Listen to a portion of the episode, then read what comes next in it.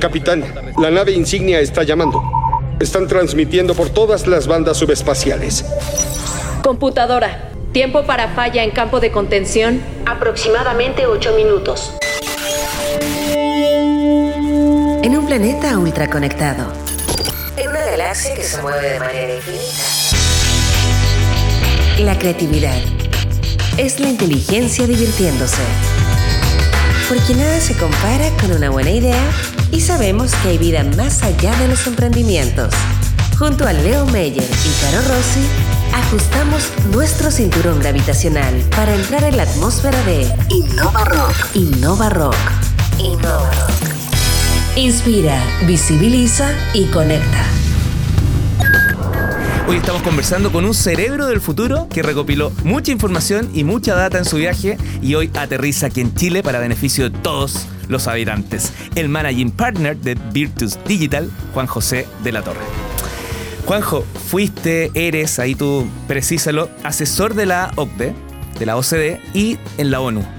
Ahí tú, ¿está bien? ¿Hasta, hasta ahí estamos bien? ¿Fuiste, eres? Hasta ahí, fui. fui. Fuiste, ok. Eh, y en materia de algunas verticales, telecomunicaciones, movilidad, particularmente lo que nos interesa en esta conversación, innovación, ¿qué aprendizaje te dejó esa etapa? Bueno, yo te diría que eh, algunos de los aprendizajes son lo que estamos aplicando ahora en, en, mi trabajo que estoy haciendo en Chile, es básicamente intentar buscar soluciones no tradicionales para problemas tradicionales.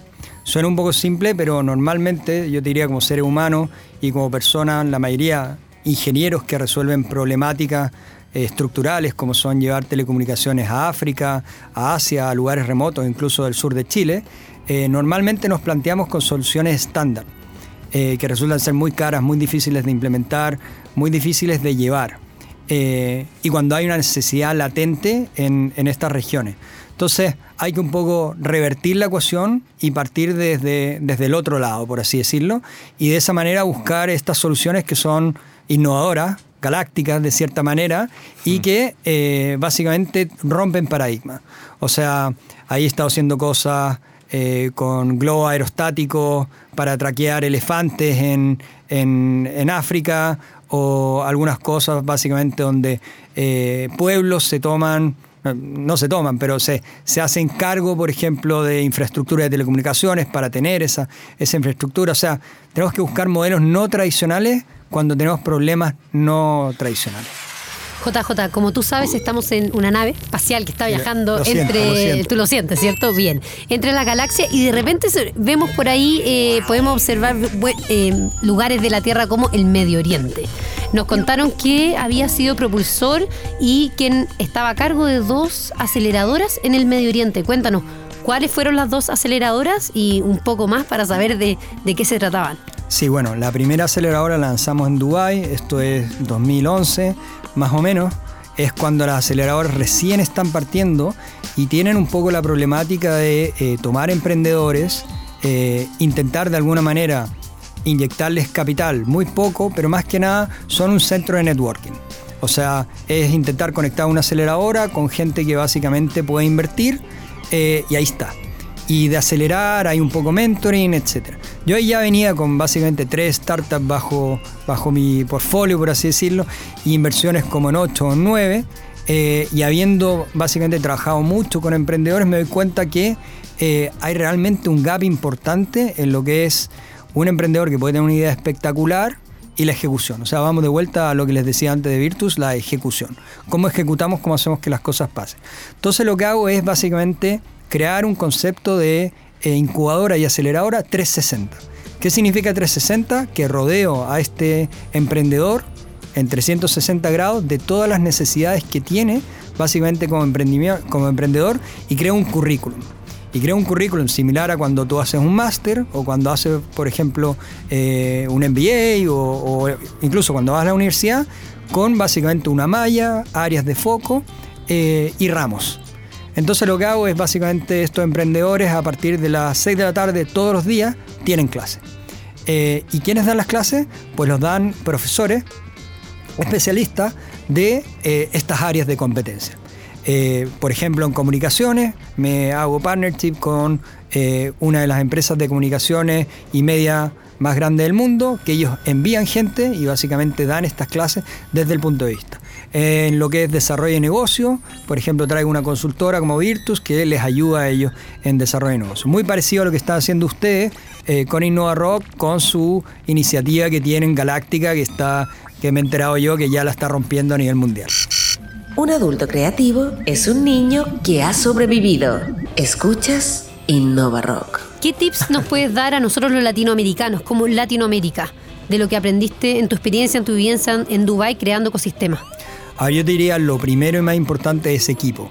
O sea, muchas veces eh, nos centramos en una evaluación técnica, nos centramos en una evaluación de la idea y no del equipo. Entonces, eh, de hecho, bueno, yo presenté en Chile hace ya cuatro años eh, un, un, modelo de evaluación de empresa y startup que creé y que básicamente es nuevamente inverso al modelo tradicional. O sea, parte se llama TNT, y básicamente parte por Team, luego Network, que es básicamente cómo haces el, cómo, cómo capturas el valor, y luego Traction, que es la, básicamente la, la ejecución. Entonces, equipo, cómo haces el negocio, de qué se trata, y luego la atracción, cómo ejecutas. Y realmente, eh, esto cuando yo lo presenté a un foro de inversionistas Ángel y inversionistas de, de Venture Capital, les chocó mucho el, el cómo yo de, de, cierta manera no ponía énfasis en la idea y la idea me importaba menos. Yo lo que dije, bueno, es que eh, ideas, todos tenemos ideas buenas. Hay dos factores que, son, que hacen la diferencia entre una idea buena y un, y una startup o un unicornio o una gran cosa. Es básicamente eh, la ejecución y con qué lo vas a ejecutar. Que el equipo esté en la misma parada, que tenga la misma visión, que se complementen y que tenga la capacidad de dar un paso al lado cuando no es el mejor gestor para llevar esa propuesta hacia adelante. Si tú pensabas que eh, crear dos aceleradoras de negocio, eh, liderar o formar tres startups, eh, invertir en nueve o en diez ya es suficiente, te sorprendo porque nuestro invitado de hoy además se involucró en el desarrollo de un centro de innovación para Orange en Barcelona, en España. Aquí nos estamos moviendo en el tiempo, porque esto es como retroceder un poquito de, de, las aceleradoras, pero es súper interesante porque se instaló en el país la conversación de estos centros de innovación.